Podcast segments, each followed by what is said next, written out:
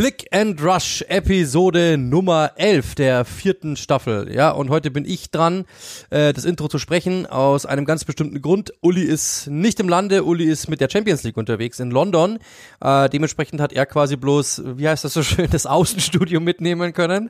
Äh, und dementsprechend bin ich wahrscheinlich heute für die Audiophilen ein bisschen besser zu hören als äh, Uli. Dementsprechend äh, übernehme ich heute den Großteil. Äh, die meisten werden sich darüber freuen, weil ich ja sowieso viel mehr Substanz reinbringe. Mit Sicherheit. Dementsprechend äh, liebe Grüße an unseren Gast. Uli, wie geht's dir?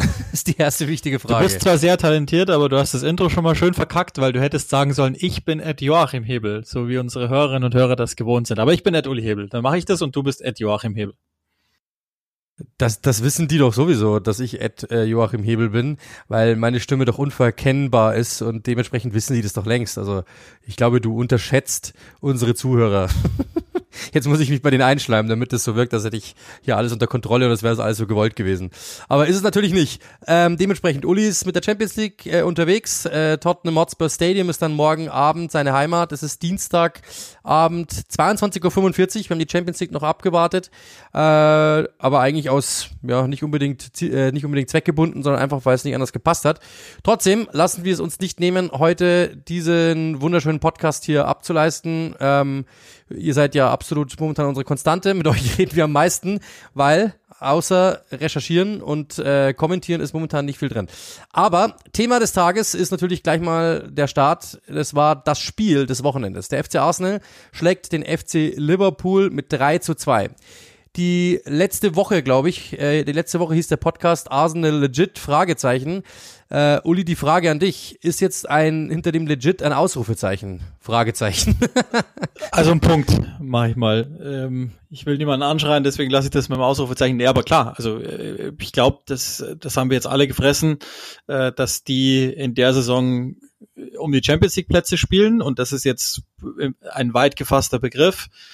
Ähm, ja, die, die sind gut, die sind, die haben sich sehr gut, sehr schnell entwickelt. Sie zeigen jetzt, dass sie Dinge auch mal zu Ende bringen können. Ähm, es sind immer noch die Phasen auch drin, wo sie, wie wir es so ähnlich auch besprochen haben, nach dem Nord-London Derby, wo sie, ja, so lala sind, ähm, mal die Kontrolle äh, drohen zu verlieren, aber der Unterschied zu den letzten Jahren ist halt, sie verlieren das zwischenzeitlich in einzelnen Spielphasen, aber nie über das Gesamte. Das Ergebnis passt dann am Ende wieder. Hängt sich ja auch damit zusammen, dass der Gegner ähm, gerade mit sich selbst viel zu tun hat, aber ähm, ich würde sagen, legit Punkt. Vielleicht nicht Ausrufezeichen, das, das warten wir nochmal ab, aber ähm, also das würde mich nicht wundern, wenn, wenn die äh, sich für die Champions League qualifiziert haben am Ende der Saison.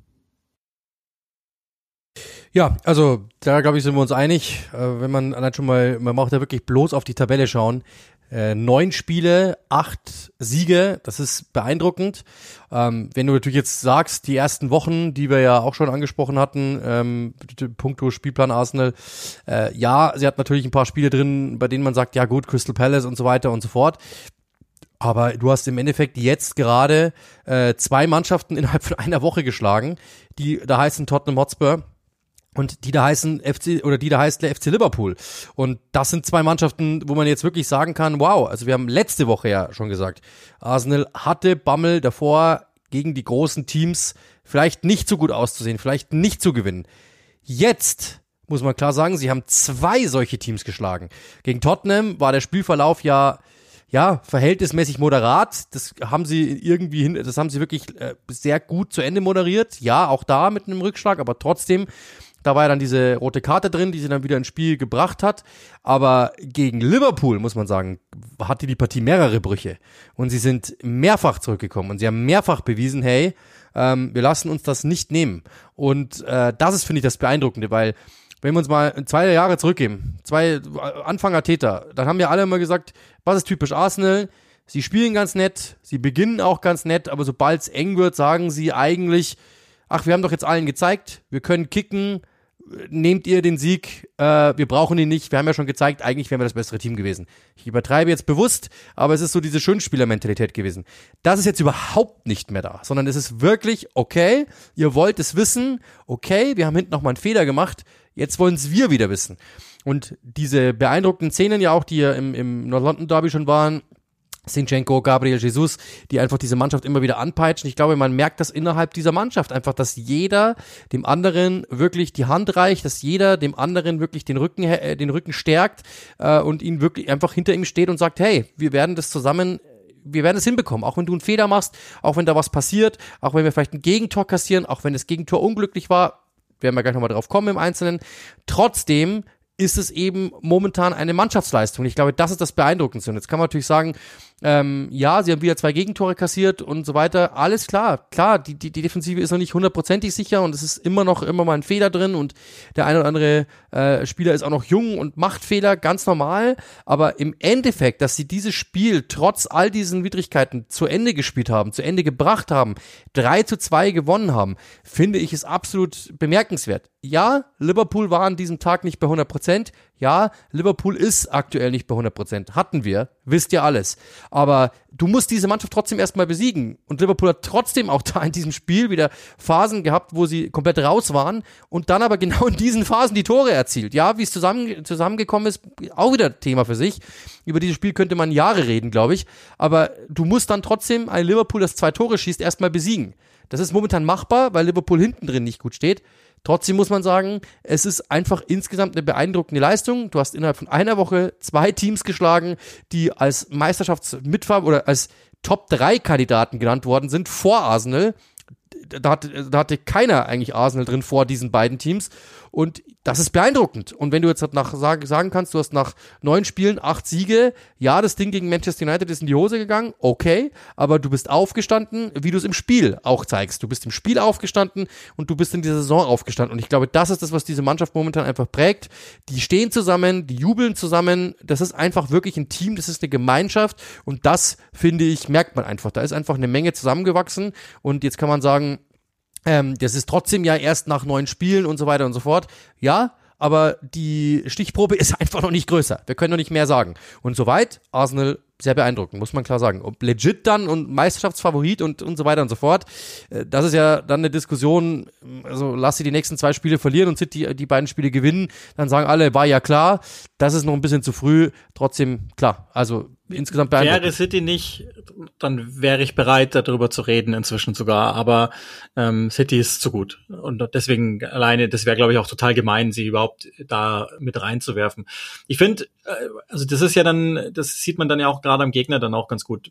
Diese, diese, dieser Arsenal-Lauf, der jetzt gerade da ist, der zeigt ins, im ganz Besonderen jetzt, also grundsätzlich, aber jetzt im ganz Besonderen, weil, weil ähm, bis jetzt, also im, im, im Oktober haben ja die Teams, die die Europapokal spielen neun Spiele dann in einem Kalendermonat, ist ja völliger Wahnsinn und äh, haben natürlich gar keine Zeit mehr dazwischen, sondern das ist ja wirklich in dem Fall dann sogar noch der schlimmere, meistens Donnerstag-Sonntag-Rhythmus. Und man sieht, an dem Beispiel Arsenal, wie wichtig Dynamiken im Fußball sind, weil Liverpool ähm, hat eine Negativdynamik, sie trainieren wenig, müssen viel spielen, das ist normalerweise, was du gerne hast als Fußballer, aber wenn es halt nicht so gut läuft, dann hast du es eigentlich weniger gerne, weil du dann permanent, du kannst es zwar theoretisch ausbessern, aber du läufst natürlich permanent in dem Trott und in, in der schlechten Stimmung und in, in, den, in den Dingen, die einfach nicht so gut laufen weiter, wohingegen bei Arsenal, die freuen sich einfach nur von Spiel zu Spiel, weil sie denken, super, läuft, weiter, weiter. Und gerade so eine junge Mannschaft, glaube ich, für die ist es wahnsinnig wichtig, dass sie es einfach leben können. Und ähm, das sieht man denen einfach an, dass, dass jeder für sich, und da geht's ja los, jeder, jeder einfach total formtechnisch so drüber ist, dass es wahnsinnig schön ist, denen zuzusehen, plus die Einzelnen, die natürlich einfach speziell begabt sind, denen man dann einfach ansieht, dass sie ähm, da wirklich auch sich ausleben dürfen.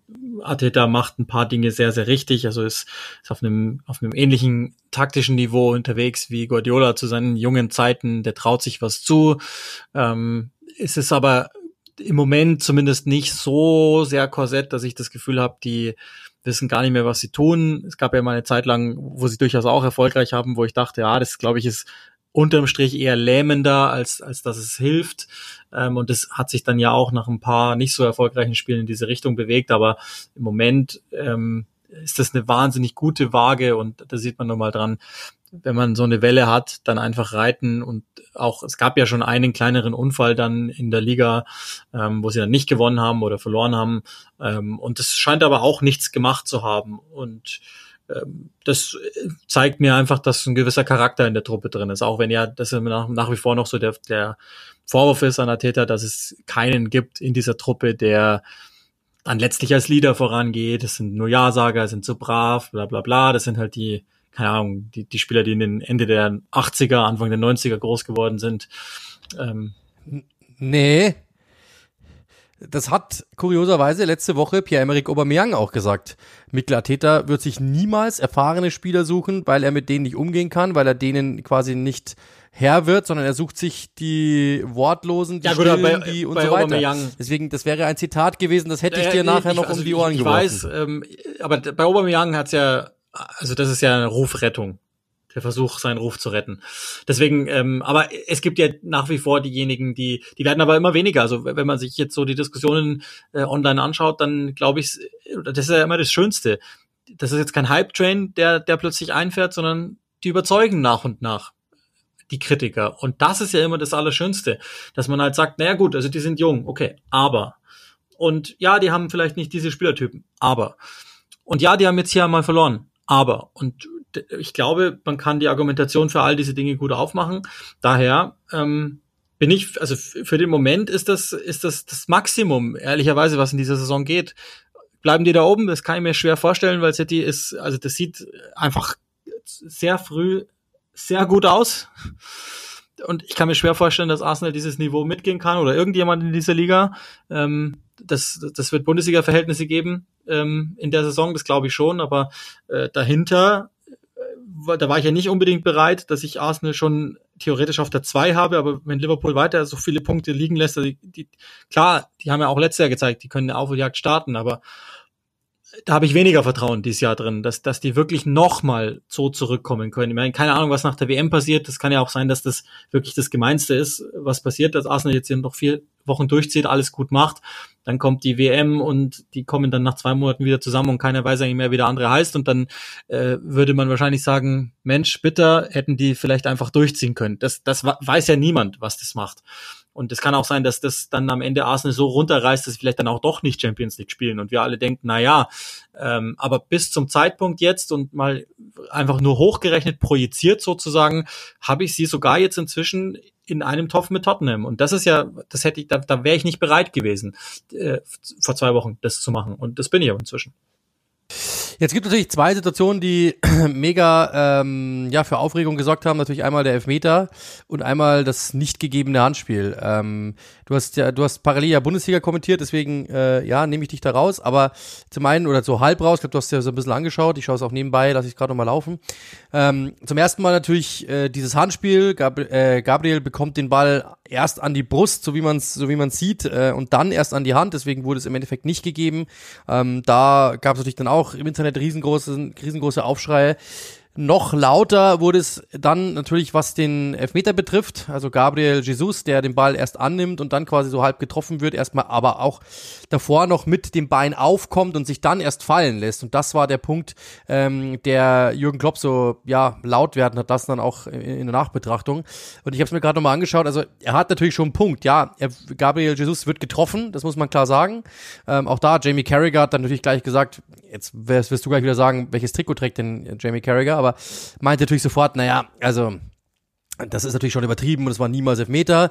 Aber Roy Keane sagte dann, hat sofort darauf erwidert, hey, jetzt mal ganz ehrlich, der trifft ihn und wenn du im Strafraum so reingehst und einen Stürmer, der schießen will, so triffst, dann brauchst du dich nicht wundern. Und das ist halt genau der Punkt. Also genau in dem Moment hat er eigentlich, finde ich auch, das schlagende äh, Argument. Er, er geht so rein, der will schießen, ja, er kommt nochmal auf, überlegt sich dann nochmal, warte mal kurz, ich muss mich fallen lassen. Ähm, deswegen äh, ja, ist es, ist es so. Arsenal ist oft genug in solche Situationen gekommen, um das zu provozieren. Aber mein Punkt ist natürlich ein ganz anderer. Also wir hatten es letzte Woche schon mal. Äh, wie, wie kann das sein, dass in dass England zwei, drei, vier, fünf Jahre eigentlich immer gegolten hat als das Land, in dem der VAR so wunderbar funktioniert. Und die Schiedsrichter kriegen alles so sachlich hin. Nur die in Deutschland, die kriegen es irgendwie nicht hin. Und jetzt ist es aber ehrlich gesagt genau das, genau das Gegenteil. Also in Deutschland wird verhältnismäßig auf leisem Niveau debattiert, ja auch immer mal wieder. Aber die kriegen es langsam in den Griff. Und die Engländer, die, die, denen entgleitet das, so hat man das Gefühl. Äh, das ist etwas, was ich einfach nicht verstehe. Was, was glaubst du ist daran, was ist der Grund dafür? Also ich habe ja, ähm, ich habe Lutz Wagner, der der Schiedsrichter war der Deutschen, den habe ich gefragt ähm, bei der Schiedsrichterschulung. Und ähm, der hat mir, der hat mir gesagt, also sag mal, ich, also ganz ganz so ganz so einfach ist es nicht, aber ich habe ihn gefragt ähm, bei bei der Schiedsrichterschulung, was er glaubt, warum ähm, das nicht hundertprozentig funktioniert bei den Engländern. Und er sagte, also zum einen ist das natürlich eine, eine Mentalitätsfrage, aber das sind schon gute und erfahrene Leute, die da da sind und die ähm, wissen das schon grundsätzlich umzusetzen. Die müssen aber für die für die Sehgewohnheiten und so weiter der der der äh, Zuschauerinnen und Zuschauer seiner Meinung nach ein paar andere Dinge machen. Und das ist Punkt Nummer eins. Und der zweite Punkt ist, das habe ich glaube ich auch schon mal angerissen im Podcast hier so, dass er sagte, dass aus seiner Sicht die Altersdurchmischung nicht so optimal ist in der Premier League, was die Schiedsrichter betrifft. Das heißt, es gibt ähm, ganz, ganz lange ähm, ältere Schiedsrichter, die viele der großen Spiele in Anführungszeichen wegnehmen, ohne dass die Jüngeren ran dürfen. Und äh, das wiederum führt aber dann dazu, dass die halt immer autoritärer werden sozusagen. Die, die Jungen mit, mit einer anderen Kommunikation, die reinkommen von der Seite, werden natürlich abgeglichen, gelten als nicht so gut. Und äh, so war dann die Schlussfolgerung von ihm, dass die sich dann nicht so viel zutrauen. Vielleicht ist, spielt es dann da auch mit rein, dass die, ähm, wie soll man sagen, nicht nicht so überzeugt oder überzeugend auftreten können dann sozusagen nach dieser Hinführung. Es ist nur ein billiger Erklärungsversuch, ähm, weil ich auch nicht genau weiß, warum es einfach nicht läuft oder weil, weil manchmal sind die ja schneller. Das ist ja gar nicht der Punkt, dass sie schneller sind, sondern sie liegen halt oft aus unserer Sicht dann irgendwie daneben oder öfter daneben nicht oft, aber öfter. Also in Wahrheit sind es ja immer noch verschwindend geringe Fallzahlen, die wir, die wir dann besprechen, aber das sind halt dann solche, die, die solche Aufreger werden. Aber vielleicht ist das irgendwie der, der Erklärungsansatz. Ich, keine Ahnung. Ja, krass ist schon natürlich, man muss echt sagen, ähm, gerade diese Top-Spiele äh, haben momentan in England wirklich eigentlich immer das Potenzial, dass irgendwie Ärger entsteht. Das ist echt ganz verrückt. Äh, ganz, ganz, ganz verrückt momentan, dass die Spiele alle irgendwie Szenen drin haben und mehrere die wirklich auch schwer zu entscheiden sind. Also ich hätte es da auch nicht gewusst, weil es gibt so bei beiden Situationen, ähm, wenn du dir Gabriel anschaust, der Ball kommt und er hat den Arm ausgestreckt, äh, fällt ihm aber zuvor an die Brust. Jetzt kann man sagen, naja, aber trotzdem, wenn er jemand gleich an die Hand geflogen wäre, hätte es Elfmeter gegeben. Jetzt fliegt er zufälligerweise an die Brust. Ähm, was jetzt? Weil im Endeffekt hat er die, die Verteidigungsfläche vergrößert. So, dann aber muss man bei dem anderen, beim anderen, beim anderen Fall wieder sagen, äh, ja, er wird getroffen und wenn du im Strafraum getroffen wirst, bei, der, bei dem Schussversuch und so äh, dann auch getroffen wirst, wie er getroffen worden ist, dann ist es als Elfmeter zu ahnden. Dann wird der andere wieder sagen, naja, schau mal, aber der wäre doch eigentlich gestanden. Er steht das Standbein, deshalb, das Schussbein erst wieder auf dem Boden und fällt dann um. Das ist ein Punkt, siehst du doch, so wild, so wild kann es gar nicht gewesen sein das ist, finde ich, das Krasse. Und ich glaube, dass wir alle, also ich nehme mich da genauso mit rein. Deswegen, wir sitzen ja im selben Boot, weil ich muss das dann, oder du ja genauso, ähm, entscheiden oder, oder zumindest deine Meinung dazu geben und sagen, na ja, und das Problem ist halt dann oftmals, das haben wir ja dann auch schon gehabt im Internet, dass du sagst, naja, also man muss mal sehen, also er wird getroffen. So, dann ist beim, bei, bei vielen Zuschauern, bei den, bei euch Gott sei Dank nicht, aber bei den vielen, die nicht so ähm, die, die dann einfach die kürzere Zündschnur, Zündschnur haben, ist dann natürlich sofort drin, aha, er hat gesagt, er ist getroffen worden, also Elfmeter.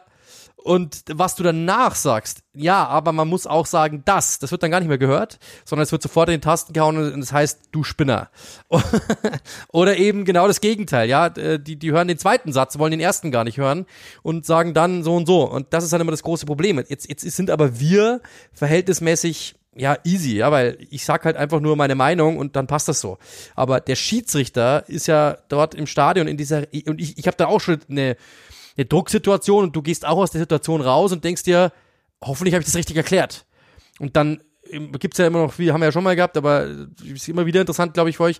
Natürlich sprichst du dich dann mit der Redaktion gleich ab und sagst, hey, ähm, habe ich das gerade richtig gesehen? Und dann sagt halt der Redakteur meistens oder der, der Leiter der Sendung, ja, sehe ich auch so oder nee, achte mal da unten und so. Da gibt's dann immer so versucht dann, oder teilweise schauen ja auch zum Beispiel Kumpels von uns oder Kollegen von uns das Spiel an, ja, und sch schreiben dann, achte mal drauf, das war abseits oder achte mal drauf, der trifft den da. Ähm, wir können es machen und, und, und für uns ist das verhältnismäßig nur, ähm, ich muss es einschätzen und sag halt, was ich da lese und ich habe aber keine Stresssituation in dem Sinne, dass da äh, Leute von mir jetzt eine Entscheidung erwarten, sondern ich habe dann sogar noch Zeit zu überlegen und vielleicht mir auch mal einen Satz auf die Seite zu legen und erstmal nichts zu sagen oder mich nicht festzulegen. Aber ich glaube, als Schiedsrichter ist das einfach verdammt schwierig. Also diese beiden Situationen jetzt wieder, da, da, das ist der Punkt, auf den ich hinaus möchte, glaube ich, ist für einen Schiedsrichter enorm schwierig einfach zu entscheiden, weil ja, er trifft ihn, aber ja, er legt das Bein erst, erst auf den Boden und lässt sich dann fallen. Das sind beide Situationen, wo du eigentlich schon sagen müsstest, naja, also ich, ich hätte Argumentationsstrukturen für beide und das ist das, das große Problem. Ähm, dass man, glaube ich, da als Fan auch manchmal, der wir, die wir ja auch sind um, um fünf Ecken, ist ja klar, äh, dass wir uns da manchmal auch selber rausnehmen müssen und sagen müssen, ich glaube, das ist das Schiedsrichter doch echt verdammt schwierig. Und vielleicht mal kurz überlegen, ist es jetzt gerade eine einfache Entscheidung oder nicht? Weil ich glaube, es ist oftmals eben eine verdammt schwierige Entscheidung, die die Schiedsrichter auch zu treffen haben. Und ähm, egal, wie, das ist ja der Punkt, das ist ja dann wirklich die Ups, die Conclusio der Conclusio. Da sind wir dann wieder bei den, bei den beiden, äh, bei den beiden angesprochenen Experten. Der eine sagt Elfmeter, äh, sagt kein Elfmeter und der andere sagt, ist ein Elfmeter. Das heißt, aber egal was du sagst von den beiden Sachen, 50% sind immer auf der, sind immer der Meinung, das war eine klare Fehlentscheidung, du bist ein Idiot. Und das ist das Problem, glaube ich, das ein Schiedsrichter hat. Er kann es einfach am Ende nicht recht machen. Und die, ich weiß nicht, was die momentan da in diese Bälle reintun oder, oder in diese, oder in die Spieler reintun momentan kommt ein, kommen einfach wirklich sehr, sehr viele 50-50 Entscheidungen raus. Oder ähm, ich bin auch diese Woche wieder so oft angeschrieben worden von Leuten wie, hey, ich bin echt gespannt, was ihr dazu sagt. Das war, glaube ich, die, das, das, das, das Postfach bei mir ist damit eigentlich am meisten voll geworden. Ich bin gespannt, was ihr dazu sagt. Und das ist ja genau das, das Zeichen. Ihr seid euch selber nicht sicher. Und das ist ja genau der Punkt. Ihr seid euch selber nicht sicher, ihr sagt selber nicht so und so, sondern ihr erwartet ja auch dann so quasi, würde mich mal interessieren, was die sagen. Und mir geht's genauso. Ich schreibe dann manchmal Schiedsrichter an und sage denen, hey, pass mal auf, was, wie würdest du das, haben wir ja unter Spielen, habe ich das schon gemacht, wie würdest du das jetzt gerade, liege ich da falsch? Oder Experten eben von uns, die oben sitzen, die fragen wir dann, wie würdest du das sehen? Ja, wie siehst du das so und so? Weil es ist einfach momentan sehr, sehr schwierig zu entscheiden oder es ist allgemein sehr, sehr schwierig zu entscheiden. Jetzt kann man natürlich sagen, ähm, dann muss man klare Regeln setzen. Ich glaube, das haben wir jetzt auch schon gelernt. Das wird am Ende des Tages nicht mehr passieren. Ich glaube, das Problem es gibt ist, einfach diese Situation. Das Problem ist, glaube ich, nicht so sehr die klaren Regeln. Also das ist inzwischen so ein Hobby geworden von, von mir. Ich lungere vor Bundesligaspielen ähm, unten am Spielertunnel rum und und die ersten, die kommen, sind die Schiedsrichter und ich versuche immer mit denen zu sprechen sozusagen, um irgendwie was rauszufinden und die sind die allermeisten wenigstens sehr kommunikativ, weil denen durchaus wichtig ist, dass sie ähm, richtig dargestellt werden, fair bewertet werden. Ich glaube, das so muss man sagen. Ähm, und was ich in allen Gesprächen jetzt immer rausgehört habe, war, dass die Schiedsrichter allesamt sehr regelfest sind und ohne dass sie es so sagen, scheint es oft so, dass die Spieler nicht mehr so regelfest sind, weil sich halt ganz oft was geändert hat jetzt. Also die Handspielregel vor drei Jahren war es so, dann gab es einmal eine, eine Änderung hin zu, seid ihr vollkommen Banane? Und jetzt haben sie es wieder zurückgedreht. Und das mögen ja alles sinnvolle Dinge sein, aber ich glaube, das verschwimmt, auch wenn man jetzt sagt, das sind Berufsfußballer und die müssten sich ja eigentlich mit diesen Sachen ähm, auseinandersetzen, aber die wollen es ja auf solche äh, Situationen gar nicht erst ankommen lassen. Das heißt, sie denken eben nicht so viel darüber nach. Und dann gibt's ja immer noch auch die, die ursprüngliche Idee des VARs, nämlich ähm, dass der ja nur dann äh, einen Vorschlag macht, wenn es eine klare Fehlentscheidung ist, sozusagen, dass er dann sagt, also da würde ich also drüber bessern, sozusagen. Wenn das nicht der Fall ist, dann bleibt das ja so. Das, also das jetzt sinngemäß, ich, so geht die Regel nicht, aber so ist es jetzt sinngemäß gesagt. Und ähm, ganz oft kann man dann auch schon zu der Überzeugung kommen, dass solche Situationen, wie sie da jetzt sind, ja, das ist nicht. Das, da, da muss man nicht ran sondern das kann man so sehen und dann ist das, dann steht die Entscheidung so. Man möchte ja gar nicht den Charakter so unbedingt verändern. Ähm, und also am Ende bleibt's bleibt's dabei. Also so sehr so sehr äh, mein Herz dann irgendwie auch für Schiedsrichter mitschlägt und ich irgendwie äh, noch ein besseres Gefühl habe, was das für ein Drecksjob manchmal sein muss für die, die den ausführen, weil sie halt eh immer was verkehrt machen. Also ich glaube, das Schiedsrichter, also der kann noch weniger richtig machen als ein Kommentator. Ähm, und das Ende meines Fazits ist immer, lass uns über Fußball reden, ist ja alles Scheißdreck. Also am Ende wird sich's entweder nivellieren, weil die Entscheidungen in diese und diese Richtung fallen, dann sind wir bei Null oder bei einer schwarzen Null, das ist ja das, das Deutschen liebstes Ding.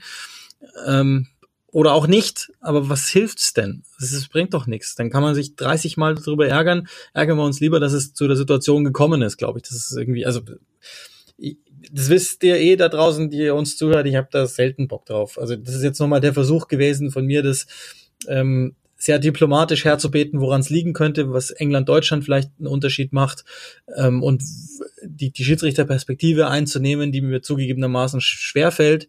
Aber ähm, das, das war's dann auch. Was also mehr mehr äh, habe ich dazu eigentlich nicht mehr zu melden. Ja, also sehe ich ganz genauso. Es ist halt einfach momentan, es ist, es ist, es ist schwierige Situation für alle. Ich glaube, wir tun alle halt einfach gut daran, einfach mal einen Schritt zurückzugehen und zu sagen, hey, war das jetzt gerade eine schwierige Entscheidung? Wie fühlt sich der andere? Ich glaube, das ist sowieso immer ganz gut. Das ist absolut banal, aber es ist manchmal wirklich so. Ich denke mir das manchmal auch, wenn ich Dinge zu kritisieren habe, egal wo es ist, bei, äh, bei Firmen oder sowas, wo du was bestellt hast und du musst dich ärgern, dann tritt einen Schritt zurück und sag einfach, hey, der, glaube ich, macht das jetzt auch, der kann auch nichts dafür, sondern es ist das System oben, die, und er muss jetzt ausbaden. So, das ist, das, glaube ich, schadet manchmal nicht und deswegen beim Schiedsrichter ist halt genau dasselbe. Die versuchen ja auch ihr Bestes zu geben, die Spieler genauso, die Trainer genauso, ähm, die Schiedsrichter, wir Kommentatoren manchmal auch, hoffentlich. Aber eine Seite der Medaille haben wir noch nicht beleuchtet. Das ist natürlich jetzt, wir haben Arsenal jetzt groß abgefeiert. Ähm, Liverpool hatten wir ja schon, was nicht läuft. Das haben wir auch schon gesagt. Sie haben wieder mal einen Start verschlafen. Diesmal aber schon wirklich äh, sehr, sehr heftig, weil sie ja wirklich gleich, ich glaube, nach zwei Minuten in, oder, oder was in der ersten Minute noch, ich schau mal gerne mal nach, ähm, so früh in Rückstand geraten sind, dass man sagen kann, das gibt's ja eigentlich gar nicht. Äh, Gabriel Martinelli gleich.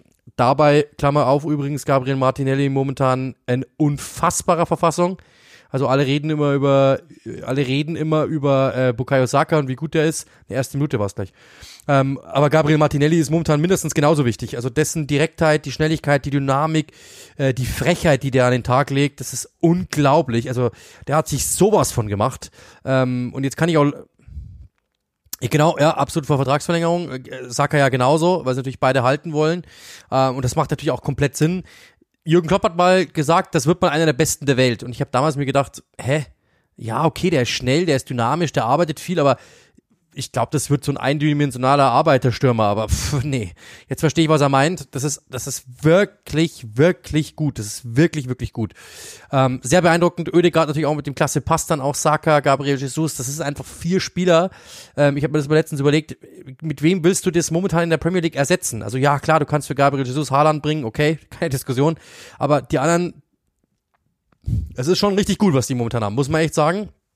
Ähm, aber was ist, was ist das Ding bei Liverpool? Also ich meine, sie haben wieder mal verschlafen, sie haben wieder mal, ähm, muss man auch sagen, diese Abstände vor der vor dieser Viererkette sind also katastrophal, auch diese Abstände zwischen den Außenverteidigern und den Innenverteidigern. Deswegen kommen ja solche Gabriel Jesus-Situationen im Mittel, in, im, im Mittel, äh, also in der Mitte des Strafraums überhaupt erst zu, zustande, weil außen einfach nicht aufgepasst wird. Und Trent Alexander-Arnold, der sich, der wieder mal jemanden aus dem Rücken ver verliert und so. Das sind so Geschichten, die, die kriegen es momentan einfach nicht hin. Und ich habe auch mir nochmal ganz aufmerksam angehört, was Carragher und Roy Keane gesagt haben.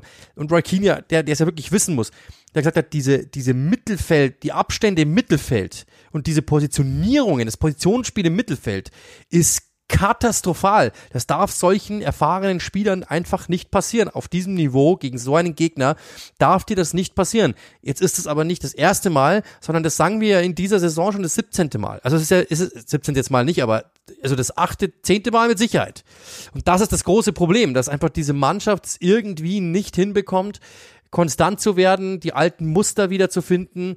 Und ja, ich lese jetzt immer wieder, ich habe ja auch äh, so ein paar Bullets, Bulletins gelesen, so äh, Sadio Mané ist weg. Ja, das ist ein wichtiger Teil, brauchen wir nicht reden. Also der hätte dieser Mannschaft nochmal eine andere, äh, eine andere Instanz gegeben, ja, ein anderes Level gegeben, brauchen wir nicht reden.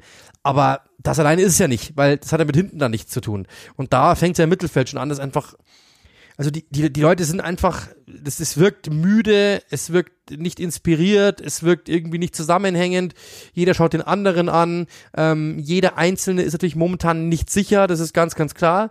Und ich könnte jetzt, das haben ja, ich habe das mal mit, mit Jonas Hummels mir den Spaß gemacht vor einem Champions League Spiel gegen Neapel, äh, mir einfach mal diese acht Punkte rauszuschreiben, was, was, das sind nicht meine erfundenen Punkte, sondern es sind acht Punkte, die Jürgen Klopp in Pressekonferenzen angesprochen hat, was alles schief läuft. Das kannst du alles wieder runterbeten. Es hat sich nichts geändert.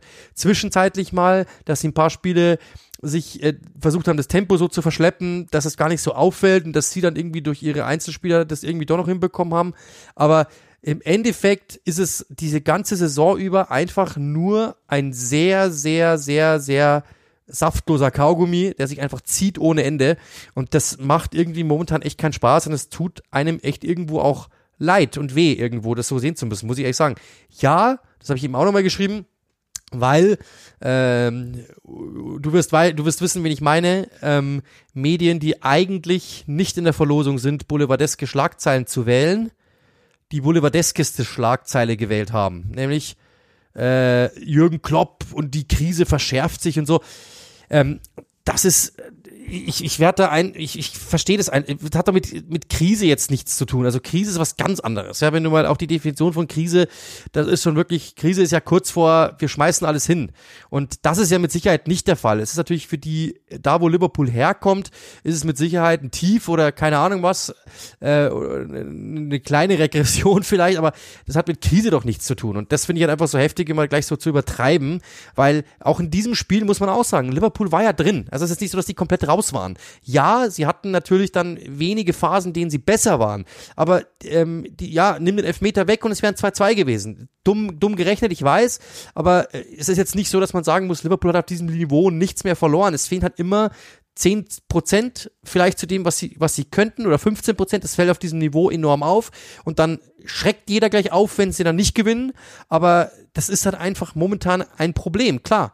Ähm, aber nichtsdestotrotz ist es ich, mit Krise und Klopp und geht er jetzt und wird er entlassen, das ist mir einfach viel zu viel. Ja, es verkauft sich gut, das kann ich mir gut vorstellen, aber es ist einfach nicht meine. Ja, die Deutschen bleiben halt einfach hängen Kerbe auf irgendwie. Dortmund, das verflixte siebte Jahr oder vielleicht was auch sagte, keine Ahnung. Aber ich glaube, alle wissen, wo, worum es geht am Ende, dass dass man dann abgleicht. Damals war es auch so und und bla bla bla.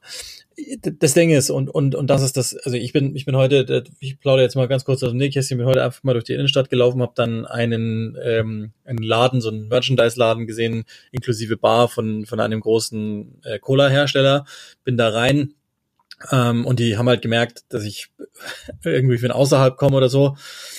Haben mich alle gefragt, was, was machst du? Bist du wegen Fußball hier? Ja, bin ich. Okay. Ähm, ob ich von Frankfurt bin, nee, bin nicht, bin, also mach da was so. Und dann kam einer daher und hat gesagt, ah, jetzt muss ich mal fragen, ich bin Liverpool-Fan, erzähl. Und das ging dann am Ende irgendwie eine Dreiviertelstunde fast und ich habe dem jungen Mann auch gesagt, ähm, also nebenbei, dass da solltet ihr mal hingehen, da gibt's Coke Mocktails, die sind echt gut. Ähm, Jetzt hast du die Firma doch genannt, du Pfeife. Ja, sorry.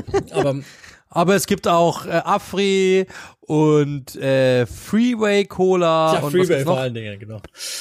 Pepsi gibt's auch. Ja, Freeway vor allen Dingen. Ähm, also genau, und ich habe ihm gesagt, das, das, das, das Ding ist, wir lernen jetzt, also wenn, wenn ihr den Podcast hört, ist ja noch ein Spieler zwischen der Champions League, aber am Wochenende lernen wir ganz viel über diese Mannschaft. Wenn die nämlich dann ein Topspiel raushauen, dann wissen wir, dass es eine Attitüdefrage ist, und zwar nur Attitüde. Wenn die gegen City wieder plötzlich 1-1 spielen oder gar gewinnen, dann wissen wir, okay, da stimmt irgendwas zwischen der Birne gerade nicht.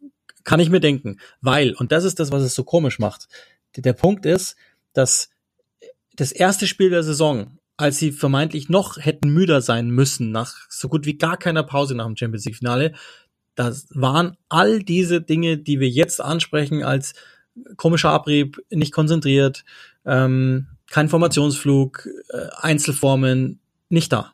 Die haben gespielt, nachdem sie eine Viertelstunde Probleme hatten, als da, da dachten wir, oh, okay, dieses Jahr, okay, wird, spitzt sich das Ganze nochmal zu.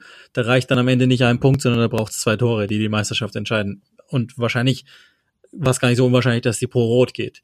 Und all diese Dinge sind nicht da. Und dass Klopp nach dem ersten Spiel gegen Fulham genau diesen Alarmknopf gedrückt hat, zeigt mir, dass da was dran sein muss. Und natürlich kann man das dann erklären, dass Abstände stimmen nicht, bla bla, Einzelformen stimmen nicht. Ich habe es ja auch gerade mit der Dynamik erklärt, das mag natürlich sich dann auch als Negativdynamik festsetzen.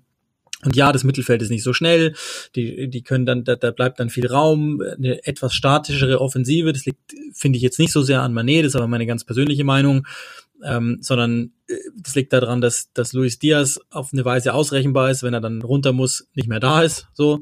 Ähm, und dass Firmino einfach nicht mehr der gleiche ist, dass äh, Mohamed Salah gerade nicht die, das Genie versprüht, das er normalerweise versprüht, ähm, dass David Nunez roher ist, als man äh, nach den ersten 60 Minuten Fußball äh, dachte.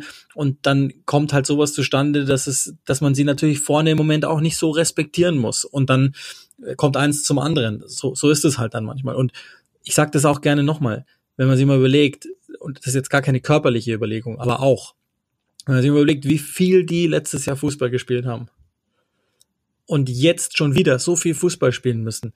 Das ist doch nur allzu menschlich, dass man dann beim Spiel gegen Fulham denkt, boah, muss reichen. Ja, und vor allem, also, es gab ja auch diese, diese Begründung, die immer wieder kommt, ja, die sind ja viele Verletzte und der Kader dünn und so. Also, ich muss ehrlich sagen, das habe ich auch, äh, das ist wirklich zwei Sätze, die zwei Experten, mit denen ich letztens über Liverpool gesprochen habe, also Ex-Fußballer, ich weiß nicht, ob die Namen jetzt von denen unbedingt genannt werden wollen, ähm, aber ähm, die haben beide zu mir gesagt, den gleichen Satz, also und zwar unabhängig voneinander, ja, es waren, und zwar unterschiedliche Tage.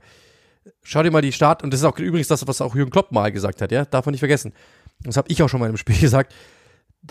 Die Startaufstellungen reichen immer noch, ums Arsenal mindestens mal, um, um Arsenal ebenbürtig zu sein, mindestens mal. Zum Beispiel, ja, also diese Mannschaft ist ja nicht schlecht, sondern es sind unglaublich gute Fußballer, die in neun von zehn Fällen in der Premier League gewinnen. Und zwar sicher. Oder zumindest in den letzten Jahren gewonnen hätten. Sagen wir es mal so. Ähm, und das ist halt der Punkt, den ich halt einfach nicht verstehe. Wir haben die Punkte ja durch, äh, durchdekliniert, dass sie die Spiele verschlafen. Das ist ein Mentalitätsproblem, weil wenn du, also wenn, wenn du mir sagst, naja, vielleicht sind sie ja nicht fit oder so, theoretisch ja, wie kann es denn dann sein, dass du wieder ins Spiel zurückkommst? Das ist ja noch viel schwieriger. Nach einem schwierigen, nach einem schwierigen Start dich dann nochmal zurückzuarbeiten, ist ja noch viel schwieriger. Also es ist ein Kopfproblem, es ist ein Konzentrationsproblem. Dann stimmen die Abstände nicht. Das, das haben wir auch schon hundertmal gehabt. Die Außenverteidiger, da stimmen die Abstände nicht. Die Außenverteidiger lassen sich ständig erwischen, sie kriegen aber, aber, aber äh, rennen trotzdem ständig mit nach vorne, für das, dass sie vorne eigentlich kaum was kreieren können, weil das Spiel einfach steht. Also das heißt, auch da ist natürlich, die, du kommst, sie kommen gar nicht in die Muster, um die Außenverteidiger wieder in, in, wieder frei zu spielen. Und wenn, dann kommt zu wenig bei raus. Also das ist, das ist wirklich das Problem. Ähm, David Nunez schafft es ja im Strafraum eine Anspielstation zu sein und Tiefe zu generieren. Äh, aber seine Abschlüsse sind halt auch mal so, mal so. Äh, seine, seine First Touches sind nicht nur mal so, mal so, sondern sie sind in vier von fünf Fällen fragwürdig und beim anderen Ding sagst du dir, wow, wo hat er denn den jetzt her? Das ist so Olivier Giroud am Anfang bei Arsenal, wenn du dich noch zurückerinnerst. Da war das auch so. Ähm, also ein bisschen daran erinnert es mich, weil er hat das schon. Er hat das schon. Aber er, du musst ihn immer er muss sich konzentrieren, um das ab, abzurufen. Wenn er glaubt, es, es läuft jetzt oder wenn er einfach nicht nachdenkt, dann kommt meistens das Falsche raus. Oder er ist einfach aufgeregt oder wie auch immer, aber der hätte es, aber er tut's manchmal nicht. Firmino ist ja momentan sowieso noch einer der Leistungsträger. Das ist ja verrückt, dass der eigentlich momentan derjenige ist, der am meisten rausreißt, weil er halt wirklich versucht, dann wenigstens die Räume zu machen. Ähm, aber Salah steckt auf der rechten Seite fest, kommt überhaupt nicht in seine Dribblings rein, weil natürlich die Verteidiger mittlerweile zu dritt gegen ihn stehen, weil sie wissen, wenn sie, wenn sie da nur die Bambus im Halbraum stehen, dann traut er sich gar nicht anzudribbeln was er früher normalerweise ja blind getan hätte, dann bleibt er draußen stehen und spielt den Pass weiter. Das heißt, du hast einen Spieler egalisiert. Das heißt, du musst bloß im Halbraum klug verschieben und der macht schon gar nichts mehr. Äh, und auf der anderen Seite, bei Luis Diaz kann ich dir, wenn du, wenn, wenn du mir jetzt sagst, pass mal auf, hey, der Luis Diaz kriegt jetzt gleich den Ball. Ich kann dir jetzt sagen, was er tun wird. Und zwar in, in sekundengenauer, in sekundengenauer Abfolge. Kann ich dir sagen, der wird sich den Ball jetzt auf rechts legen, wird rein am ersten vorbeilaufen, beim zweiten wird schwierig, dann wird er versuchen zu schießen, es wird abgeblockt oder er legt ab. Das ist doch 100, das ist, das sind 10 von 10 Fällen so. Und das wissen die Verteidiger ja auch. Du stellst einfach deinen besseren zentral-defensiven Mittelfeld auf seine Seite, sagst einfach, pass mal auf, du oder stellst jemanden hin und sagst zu dem, pass auf, sobald der reinläuft, hilfst du aus und dann ist der Ball weg. Das, und, und selbst der ist ja sogar noch einer der produktiveren, weil er halt wenigstens, weil er einfach natürlich diesen Distanzschuss hat. Aber es ist momentan einfach zu leicht ausrechenbar. Sie kriegen es einfach nicht hin, dieses Tempo zu schaffen, die Gegner so zu beschäftigen, dass er mal in, in, in, ins, ins, ins Rutschen kommt, sondern die wissen ganz genau, naja, sollen sie halt machen. Und das ist das große Problem. Und ähm, das muss wieder besser werden. Das ist, weiß Jürgen Klopp ja auch. Wir haben letztens schon mal gesagt, Jürgen, wir, wir können das jetzt schön sagen. Punkt eins, dann mache ich einen Kreis drumherum und einen Punkt rein. Dann mache ich Punkt zwei, dasselbe nochmal. und so schön. Ich kann es alles schön runterbeten. Problem ist, Jürgen Klopp muss es lösen. Und das ist nicht so einfach. Und selbst wenn du Punkt 1 angehst, ist Punkt 2 noch lange nicht angegangen, dann wird es 3% besser. Es ist momentan auch eine verdammt schwierige Situation für Liverpool. Und dementsprechend, ja, ähm, das passiert. Das sind so, Ab, äh, so Abriebe, die ganz normal sind in der Mannschaft. Ähm, zwischen Trainer und Spielern, zwischen Spielern und Spielern, zwischen Mannschaft und das ist ganz normal. Und da muss sich einfach Liverpool langfristig wieder rausarbeiten. Das ist, das ist halt nun mal so. Das geht nur ähm, über eine gewisse Arbeit. Das ist halt so. Eine Beziehung reibt sich irgendwann mal ab, du musst dran arbeiten. Ansonsten ist es irgendwann vorbei. Ganz normal. Ja, und es muss halt einmal wieder funktionieren. Und wie gesagt, wenn es gegen City am Ende funktioniert, dann kann es auch sein, dass das ganz schnell wieder fliegt, das Ding.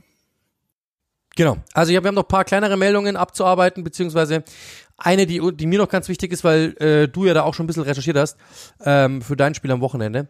Äh, gibt Gerüchte, dass Ralf Hasenhüttl bei Southampton kurz vor dem Aus ist. Ähm, darüber wollten wir, will ich natürlich mit dir unbedingt auch noch sprechen, weil das natürlich ein Thema ist, das mich auch brennend interessiert. Also, dass er mal gesagt hat, dass wenn das vorbei sein sollte, dass es dann für ihn auch vorbei wäre, das haben wir ja schon mal gehört.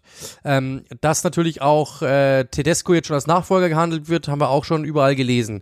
Also die Geschichten sind ja alle, alle bekannt. Ähm, die Frage für mich ist, Ralf Hasen hat einen Vertrag bis 2024, also auch das ist natürlich jetzt schon eine, eine, eine kurze Laufzeit verhältnismäßig.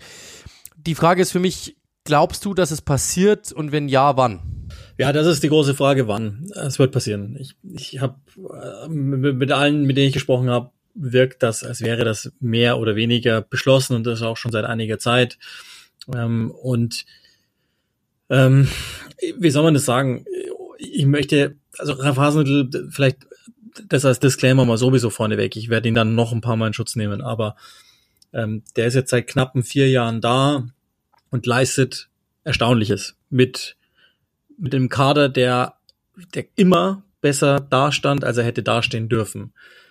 Trotzdem haben Sachen ihre Zeit und vielleicht geht's einfach zu Ende, diese Zeit von Ralf Hasenhüttl. Bei Southampton, die haben wieder den Besitzer gewechselt. Ich glaube, die Besitzer wünschen sich was anderes ähm, und nicht nur die Besitzer, sondern auch Teile der Spieler und die sind nicht mehr so klein, die Teile wünschen sich offenbar auch was anderes.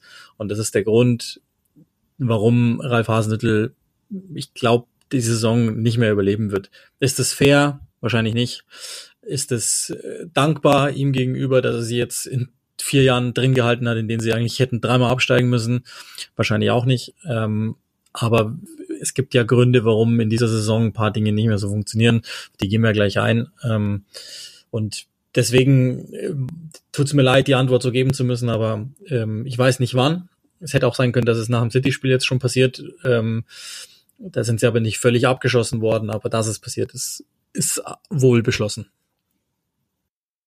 Ja, und das hat, das hat schon irgendwie krass. Also ich meine, wir haben es ja eben auch schon äh, gesagt, ähm, also ja, Hasenhüttl ist mit Sicherheit ein, ein sehr, sehr, sehr, sehr guter äh, Trainer und der hat äh, dem, dem hier viel, ähm, ja, hat viel geleistet. Die Mannschaft ist einfach nicht auf dem Niveau, das muss man auch sagen, dass, dass man jetzt irgendwie sagen könnte, wow, man muss, äh, ja, ich finde es, vor allem man muss mal überlegen, ja, diese, nach diesen zwei 0 zu 9 gab es keine Diskussion, da wurde an ihm festgehalten und jetzt plötzlich. Aber es gab natürlich Abriebe in der Mannschaft, dass man auch schon mal, schon mal wieder gehört hat, dass der eine oder andere ihm vielleicht nicht mehr so zuhören soll, dass der eine oder andere wirklich genug haben soll von der Art und Weise, wie er mit ihnen spricht, ähm, ist, ist so durchgesickert. Ich weiß nicht, ob das so fair ist, aber ähm, ja, kann sein, mal, also mir, ich, mir, ich finde es echt schade, weil ähm, er hat im Sommer Angebote oder gab Gerüchte um Manchester United, der hat immer gesagt, nein, das ist der perfekte Arbeitsplatz, weil du bist irgendwo so unter ferner Liefen, du kannst dein Ding machen, du kannst zeigen, was du kannst, du kannst was aufbauen, ähm, ich will hier bleiben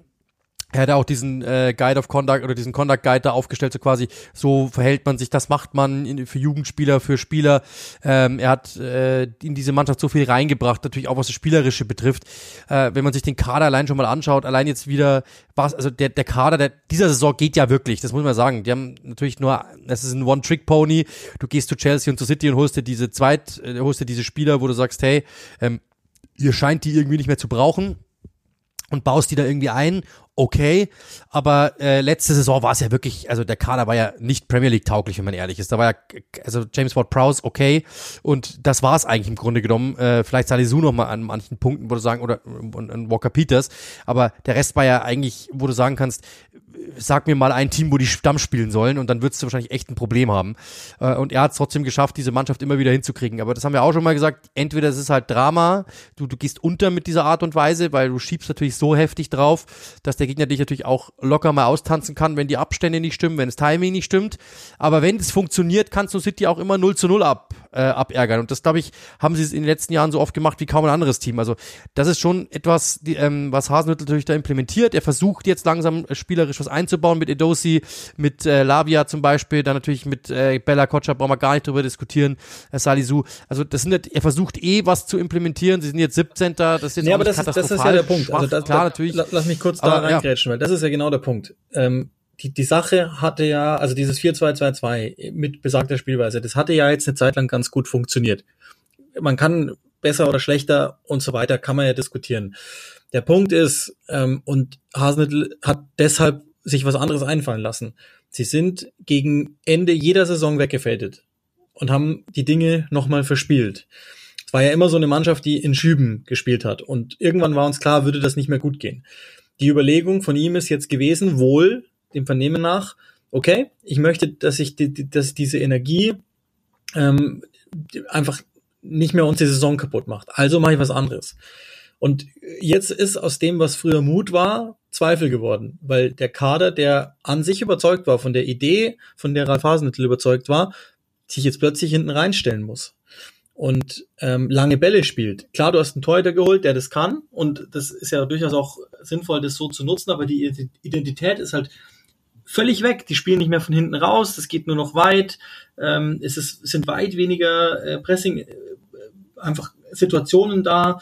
Ähm, es ist inzwischen das direkteste Team und das ist halt nicht mehr das Gleiche. Und dazu kommt, dass, ähm, also Hasenhüttl, das haben wir ja schon mal angesprochen, ganz zu Beginn der Saison, als die Gerüchte erstmals aufkamen, dass er das, das war ja immer sowas, so eine Schwäche, dass, dass man gesagt hat, er ist jetzt nicht so der beste Man-to-Man-Manager, sagt man ja in England. Also dass er, dass er wirklich so richtig kommunikativ ist.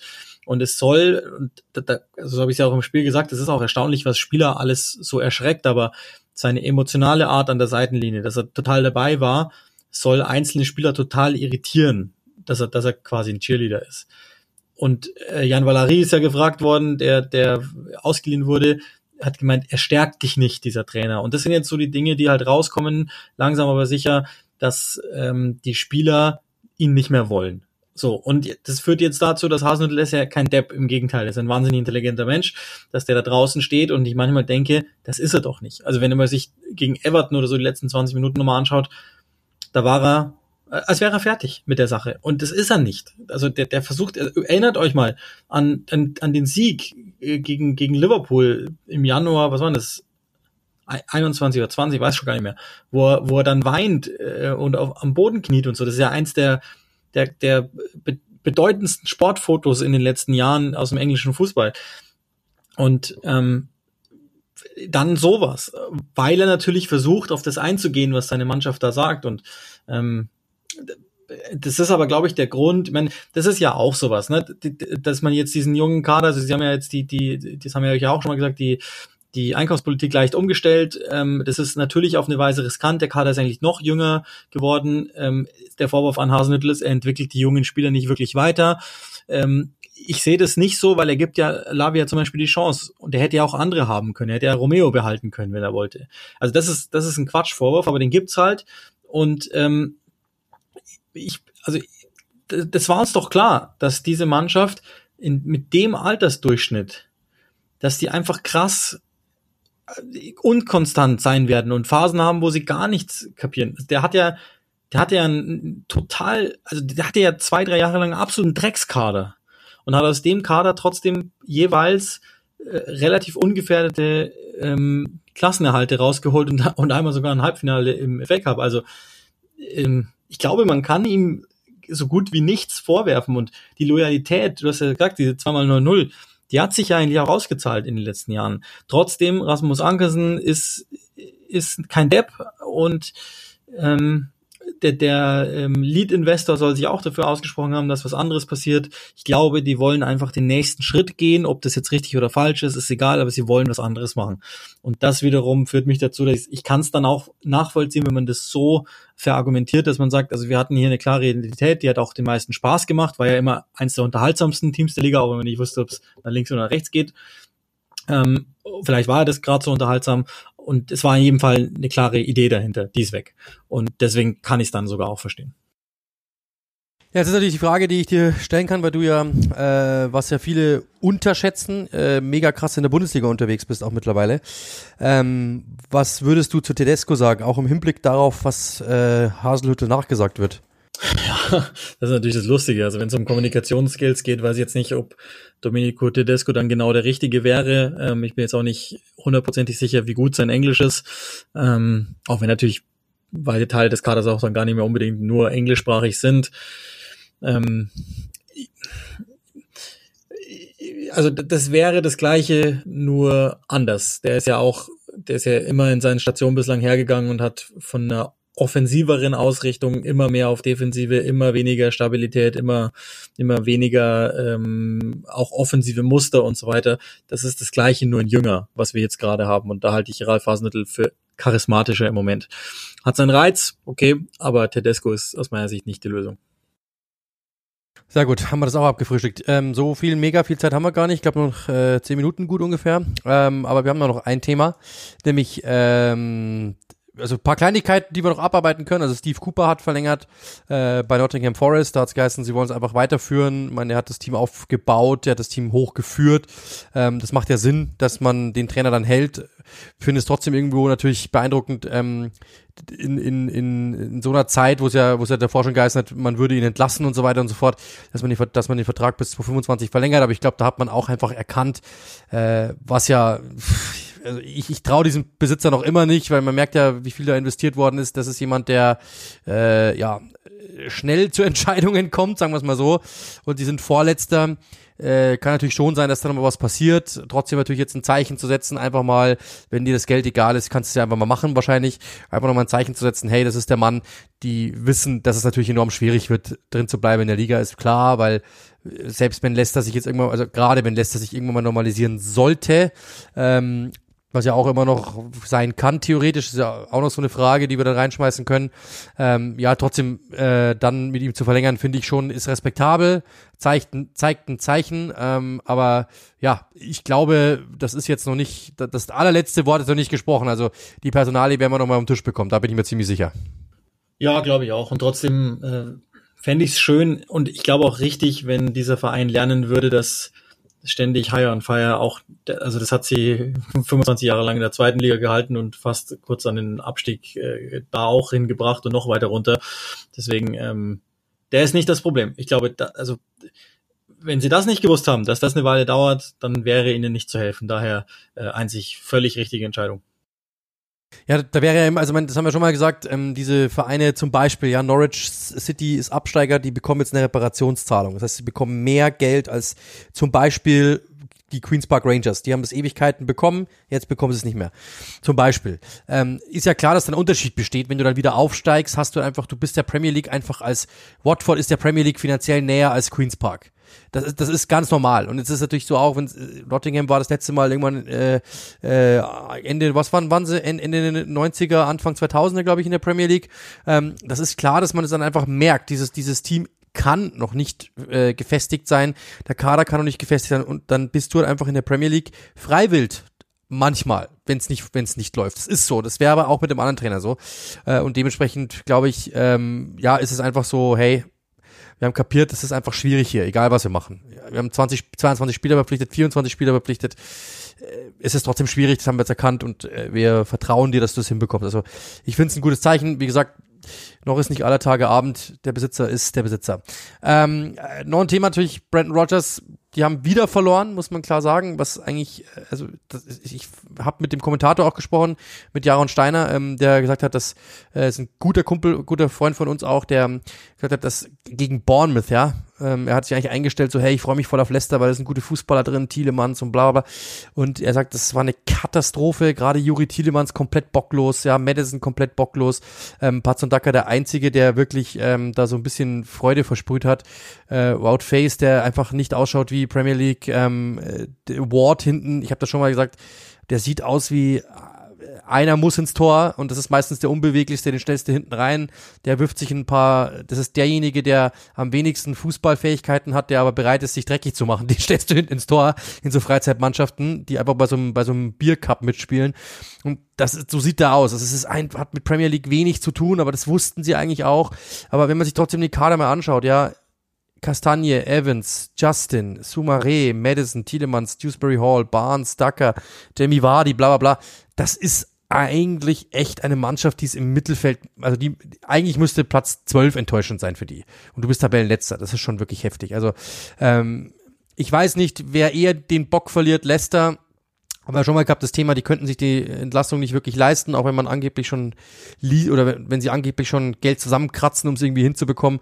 Oder Brandon Rogers, der einfach irgendwann mal sagt, sorry, ich habe einfach keinen Bock mehr. Ich glaube, der ist einfach wirklich zu nett, um wirklich hinzu, in, in den Sack zu hauen. Aber eigentlich hätte er es wirklich verdient, weil das kann so nicht weitergehen, muss man Aber ganz der, klar sagen. Der Zeitpunkt ist, glaube ich, vorbei. Ehrlich gesagt, jetzt wäre es jetzt dumm. Wenn er jetzt zurücktritt, dann fände ich es komisch, weil das wusste er ja vorher, auf was er sich einlässt. Er hätte nach der Transferperiode, nach dem Deadline Day sagen sollen, ich verstehe, worauf ihr hinaus wollt, aber ohne mich.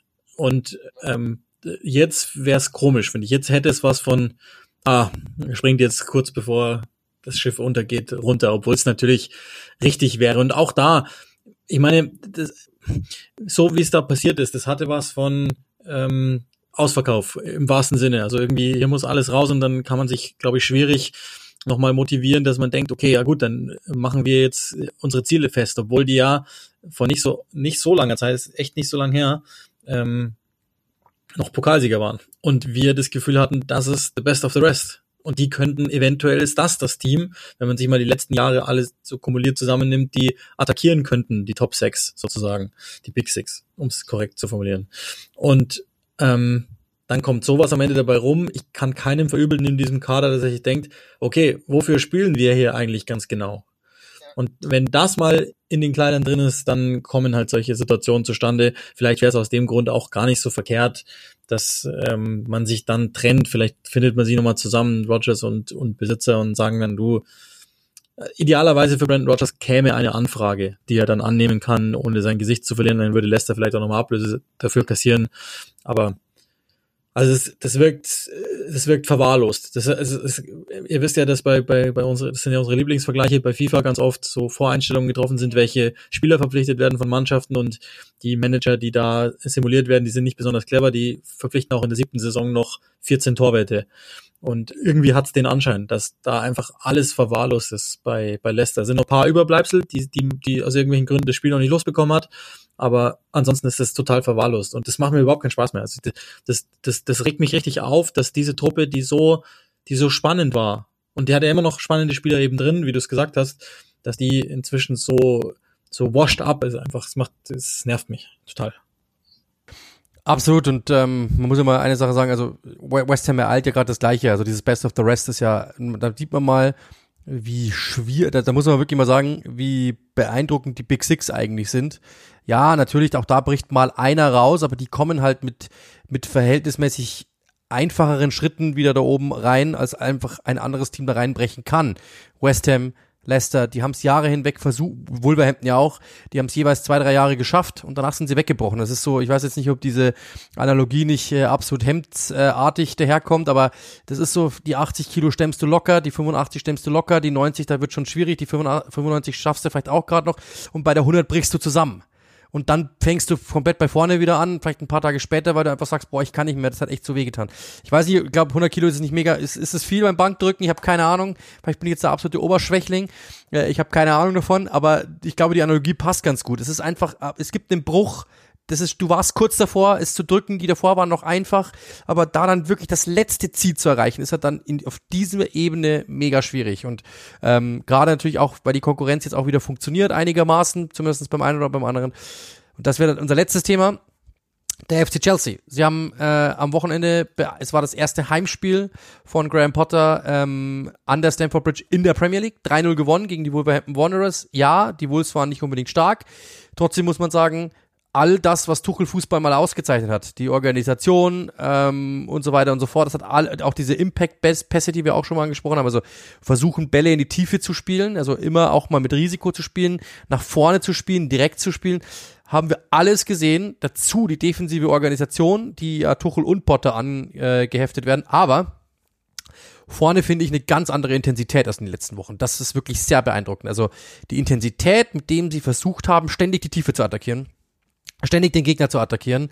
Ähm, die hätten das Tor ist ja ein verhältnismäßig spät gefallen durch K. ähm, 50. Ligator seiner Karriere übrigens, verhältnismäßig spät gefallen. Aber es ist, ähm, die hätten davor schon ein paar Tore erzielen können. Trotzdem war es wirklich ein sehr, sehr beeindruckender Auftritt, muss man echt sagen, gegen eine Mannschaft, die versucht hat, defensiv zu stehen.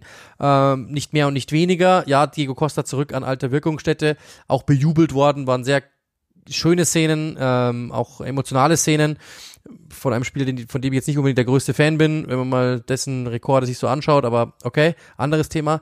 Trotzdem ähm, war wirklich ein sehr beeindruckender Sieg und ich glaube, dass gerade auch wenn man im Hinblick darauf schaut, was Chelsea jetzt schon wieder getan hat an diesem Spieltag in der Champions League, das können wir ja, glaube ich, vorwegnehmen für die Leute, die das, die das, ähm, die das jetzt noch nicht gesehen haben, die bitte weghören. Aber äh, da hat es ja auch wieder richtig gut ausgesehen, muss man klar und deutlich sagen. Sie haben äh, 2-0 gegen Mailand, äh, gegen den AC Mailand gewonnen und das wirklich, du, du hast es gesehen, glaube ich, nebenbei so wirklich beeindruckend.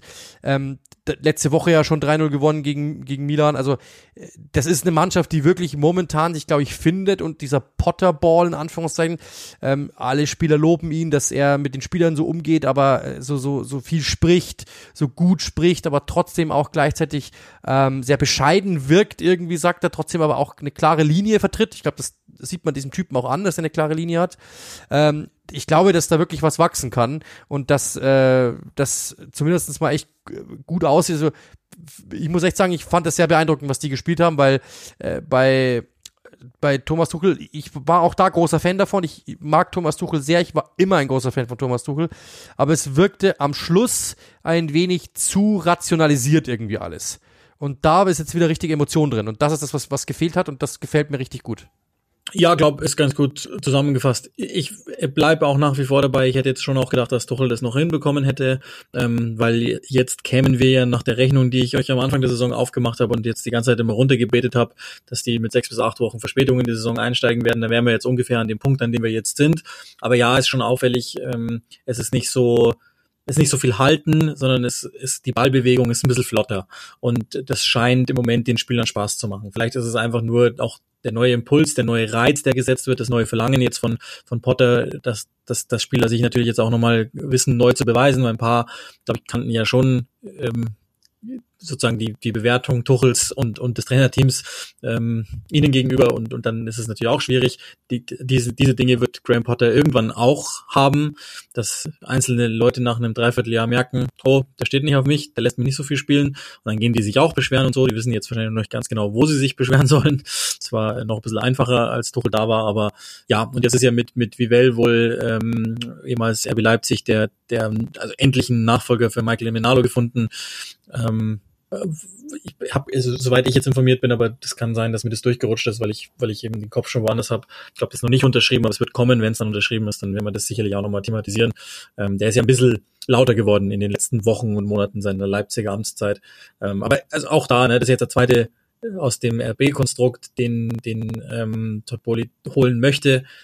Ich erkenne ein Muster. Ich kenne ein Muster. Und ähm, zumindest sieht man, aha, da ist da ist was im Gange, da ist eine Überlegung im Gange. Ja, absolut. Also, ähm, wie gesagt, ich habe das ja auch im Spiel gesagt, ähm, äh, dass ich schon noch irgendwo die Gefahr sehe, dass äh, Burley wieder irgendwas einfällt und dass dann, aber ich hab, das war auch eben auch meine Konklusio, äh, Graham Potter will sich einfach den Traum eines Topclubs erfüllen und dann macht er das gerne. Und ich glaube, dass Bully kann auch, Bully kann auch dein Freund sein. Also ich glaube, dass wenn du zu dem gehst und sagst, ähm, Herr, sowieso, ich hätte ganz gern das und das und das, dass der nicht sagt, hau jetzt mal ab, oder dass du aller Abramovic vielleicht gar nicht seine Nummer hast, oder dass der gar nicht ans Telefon geht und dass du es mit 17, mit 17 anderen, sondern ich glaube, wenn du den anrufst und sagst, ich habe die Idee, pass mal auf, ich brauche 50 Millionen für den und den, dann sagt, aha, aha, aha, aha, das kann ich mir gut vorstellen. Also ich, ich, ich, ich, ich genau, das, das, das, so wie ich den Typen verstehe, ja, ähm, das ist, ich sag das immer wieder, ich glaube, ich finde den, ich finde den Begriff ganz gut. Ich, das ist kein Hedgefonds, wo du einfach sagen kannst, das, oder eine Aktie, ich glaube, das muss er erstmal lernen. Das ist ein People-Business, also der Besitzer natürlich das ist ein People's Business. Du kannst nicht einfach sagen, ähm, heute, äh, heute äh, verkaufen, morgen kaufen. Das geht nicht im, im, im Fußball so oder zumindest das geht schon. Also es geht, bei Aktien geht's ganz einfach. Du kaufst dir die Aktie, setzt auf einen Kurs, sagst, funktioniert nicht, verkaufe ich wieder. Ciao. Und keiner wird sagen, Idiot, weil keiner kriegt dich mit auf dem Markt. Wer du bist, du bist ja mehr oder minder ähm, unter unter Ausschuss der Öffentlichkeit verkaufst du dein Zeug. Also niemand wird sagen so und so, kriegt ja gar keiner mit. Kannst ja auch anonym machen über. Ihr kennt es besser als ich. Ich kenne mich da nicht aus, aber es ist so, ja. Aber beim Fußballverein ist es natürlich so. Wenn du dich das und das machst und das und das und da kaufen und dann nicht kaufen und dann hier mal 100 Millionen ein Angebot schicken, dann aber doch nicht kaufen und dann doch wieder und dann gibst du wieder einem Spieler, der eigentlich schon weg war, einen Sechsjahresvertrag und so weiter und so fort. Das sieht natürlich, da, da musst du dich in den Medien rechtfertigen. Und das, glaube ich, hat er ein bisschen unterschätzt. Ähm, das wird er lernen. Bin ich mir ziemlich sicher, dass er es lernen wird. Weil warum gibt es Vereine, die sagen, wir sagen nichts mehr? Weil sie einfach nicht wollen, dass wenn sie was sagen, dass das ständig dann in den Medien rumgeistert, was einfach Ärger macht. Kann ich auch verstehen. Das werden sie lernen müssen. Und wenn sie das tun, dann wird es mit Sicherheit auch laufen. Ähm, Graham Potter hat auf jeden Fall alles. Das System ist ja, finde ich, Brighton sehr nahe gewesen mit dieser Dreierkette dann teilweise und mit Kukurea brauchen wir gar nicht reden. Hat super funktioniert. Spieler wie Pulisic, die ja unter Tuchel dann weg wollten, weil war ja klipp und klar, dass er ihn gemeint hat mit dieser Aussage, dass er ihm meinte so quasi, ich bin so froh, wenn einfach die Transferperiode vorbei ist, weil dann sich diese Spieler entweder endlich wieder 100% auf Chelsea konzentrieren. Damit meint er hundertprozentig ihn, weil der ja sich selber oder sein Berater hat ihn ja überall angeboten, wo es nur irgendwie ging, weil er einfach weg wollte. Und jetzt kriegt er wieder eine Chance. Er sah da als Left Wingback, mehr oder minder, ja, war er ja nicht wirklich, aber sah echt gut aus, hat sehr, sehr viel Dynamik reingebracht, sehr viel Spaß gehabt und das merkt man dem einfach an, dass er einfach Bock hat, momentan wieder zu spielen und ähm, ja, andere auch und das ist natürlich auch das Ding, ja, da gibt es ein paar Spieler, die sich jetzt einfach neu beweisen können und für Chelsea sieht es einfach jetzt momentan echt gut aus, scheinen das umzusetzen, scheinen diese Dynamik ähm, mitzunehmen, scheinen weniger äh, nachzudenken, sondern einfach mehr zu laufen und dann funktioniert's, das muss man echt sagen. Also die Dynamik hat mich wirklich beeindruckt. Allesamt ähm, haben wirklich irgendwie so ein bisschen, ich sage jetzt nicht befreit, das klingt so, als wäre unter Thomas Tuchel das nicht so gewesen, aber die haben irgendwie einfach einen anderen, so, es ging, geht um andere Dinge bei, bei Potter, so glaube ich. Ich glaube, es geht einfach um andere Dinge. Nicht so sehr ähm, berechnend, was machen wir, wenn das und das passiert, sondern mehr Ellbogen raus. Und das, glaube ich, hat der Mannschaft ganz gut getan, weil die einfach wirklich Bock hatten, glaube ich, zu arbeiten. Aspilicueta, da habe ich so dynamisch schon lange nicht mehr gesehen. Der wirkt ja teilweise wirklich wie eingeschlafene Füße äh, letzte Saison und der hat echt auch wieder richtig Gas gegeben. Ähm, Gerade recht, rechtzeitig ging ging so viel. Also Respekt, muss man so sagen. Ähm, wenn man auf die Uhr blickt, sind wir eigentlich schon ziemlich fortgeschritten. Uli, du hast noch einen Satz, glaube ich. Nö, ich, dazu. Ich wollte, ich, ich, wollte, ich wollte dir einfach nur nochmal nachweisen, dass du sehr talentiert bist. Dass du sehr talentiert bist. Also ja, nicht talentiert, nicht, nicht sehr talentiert. Du auch. Du auch übrigens. Ja, ich bin auch großes Talent. Ähm, für, vielleicht, vielleicht wird noch mal was aus mir. Für alle, die, für alle, die diesen, ähm, sollen wir, sollen wir es auflösen? Was es mit diesem Witz auf sich hat, den wir mal schon Also es gibt ähm, einen ich weiß nicht, wie man es nennt. Äh, wir haben mal bei einer, bei einer Firma gearbeitet, ganz, ganz, ganz, ganz, ganz, ganz, ganz am Anfang, wo wir die ersten Spiele kommentiert haben und da absolut ferner liefen. Äh, hat wirklich gar keiner mitbekommen. Wirklich gar keiner mitbekommen. Ähm, auch mit so einer rechtlichen Grauzone im Übrigen. ähm, und der hat uns äh, verlinkt, dass wir Talente sind ähm, bei einem LinkedIn-Post. Äh, und ich musste echt sehr schmunzeln, dass wir äh, als Talente gelten, wo dann irgendwelche Leute drin. Äh wir werden, wir werden halt mit einem in einem Atemzug genannt mit Leute, die mit Leuten, die jetzt so ihr erstes Spiel mal machen durften in einem, ich sag's jetzt mal vorsichtig, Studentenradio. Ich glaube, das umfasst ganz gut, ohne dass das komplett richtig ist. Und ja, da werden wir in, in einer Reihe genannt. Das ist auch ganz nett. vielleicht, vielleicht Vielleicht dürfen wir mal ran irgendwann. Genau, das war das, das, das war eben direkt, deswegen hab ich hab, muss es auch twittern, dass ich mich jetzt äh, weiß, wie Julian Nagelsmann sich fühlen muss, wenn er jede Woche wieder gefragt wird, sie sind ein Trainertalent. Ähm, also jetzt sind wir natürlich nicht arriviert und nicht 17 Jahre in der Branche und so weiter. Ich will es auch nicht übertreiben und ihr wisst es ja selber, ihr kennt uns. Äh, wir nehmen uns selber nicht so mega wichtig und das, was wir machen, machen wir, weil wir es lieben und nicht, weil irgendjemand äh, bitte meinen Namen irgendwo verewigen soll. Aber ähm, wir sind halt einfach wirklich die einzigen, äh, die, wir, wir, wir kommentieren Champions League, ja, beide. Uli ist morgen im Stadion, hat ein Europa League Finale kommentiert, hat ein Champions League Halbfinale kommentiert. Ich habe das North London Derby kommentiert, ich habe äh, das Merseyside Derby kommentiert.